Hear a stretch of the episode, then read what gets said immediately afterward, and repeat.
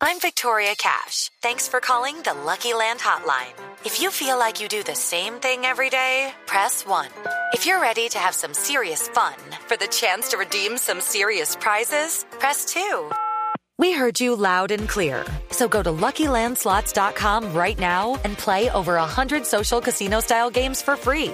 Get lucky today at LuckyLandSlots.com. Available to players in the U.S., excluding Washington and Michigan. No purchase necessary. VGW Group. Void where prohibited by law. 18 plus. Terms and conditions apply. Un concepto cumpleañero.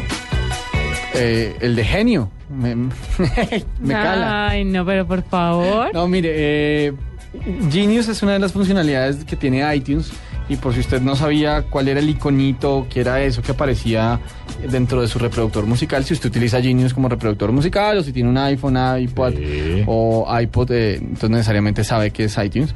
Pero bueno, Genius es una aplicación que está dentro de iTunes que crea listas de reproducción de canciones y películas eh, a partir de archivos que ya están almacenados en el mismo dispositivo, o sea, en su iPhone, iPod o en la misma biblioteca de iTunes.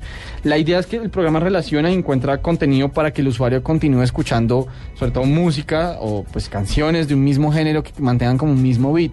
Es algo así como la, la versión de, ¿qué? ¿Qué sería? La versión como de Apple de, de Pandora o de... O de, ¿De sí, Pandora el grupo? De Pandora. De Pandora, Pandora, la emisora. La emisora, la emisora digital. que va como detectando más o menos como patrones dentro de la canción y le va sugiriendo algo que... Como el algoritmo de Genius. de Exactamente. De, Apple, como el algoritmo de compras de Amazon. Esa es la idea. Genius hace más o menos lo mismo. O sea, usted pone una canción, yo qué sé, de Judas Priest, por ejemplo, y le va detectando más o menos el ritmo y de pronto va y le sugiere algo de, yo qué sé, de Wasp. o pero yo, no creo que lo, pero yo no creo que lo haga solo, yo no creo que lo haga solo por el ritmo, sino lo hace de cara al género y a la, eti- a la etiqueta de metadata que tiene. Entonces, También. sabe que pertenece a un grupo de los 90, que tiene que ver con el rock pesado, etcétera. Pero digamos, si usted no le tiene metadatos a sus canciones, eh, No Es le la- tiene- no, porque es ¿qué? la metadata. Metadata es las etiquetas, las, las maneras como usted, la- las formas como usted organiza taxonómicamente algo. Entonces usted, pero cada uno tiene unas cosas distintas. Para usted Nirvana puede ser 90, Mm, la lista de los por 90. aclarar. Para mí Nirvana puede ser grunge, para Ujú. Troskiller puede ser rock pesado o balada. ¿sí? Y lo que sí hace Apple es que coge todas esas etiquetas para ver cómo se está refiriendo la gente a estas, a estas, a estas canciones, pues, a estos géneros y a estas músicas. y lo que hace es que lo contrasta con su base que se llama Grace Note. Grace Note. Ok. ¿Ve? Es lo que pasa. Por eso cada vez que usted sube un disco, lo etiqueta o lo importa a su iTunes, le dice, venga, esto no lo tenemos.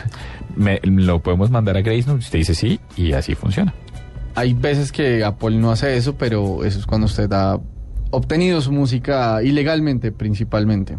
O digamos cuando está ripeando CDs, por ejemplo. En ese caso, eh, Apple generalmente no, no le sugiere las etiquetas, los metadatos de, de la música.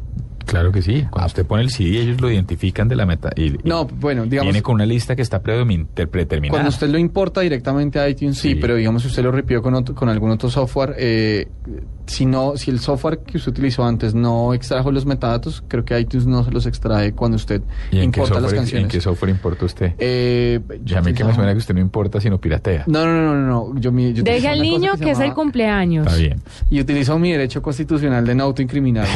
eh, pero no, había una cosa que se llamaba Alto MP3, por ejemplo. eh, y era, y era un, un programa antes de que existiera iTunes incluso. Era, es todavía bastante viejito. La interfaz parece como Internet de los 80, bueno, de los 90, porque en los 80 creo que todavía no había. Eh, y lo que hacía era justamente sacar los archivos y los convertía en MP3 y le decía, ¿quiere que les traiga los metadatos o no? Si usted decía que no y después usted eventualmente migraba toda su biblioteca a iTunes, eh, iTunes no extraía esos datos.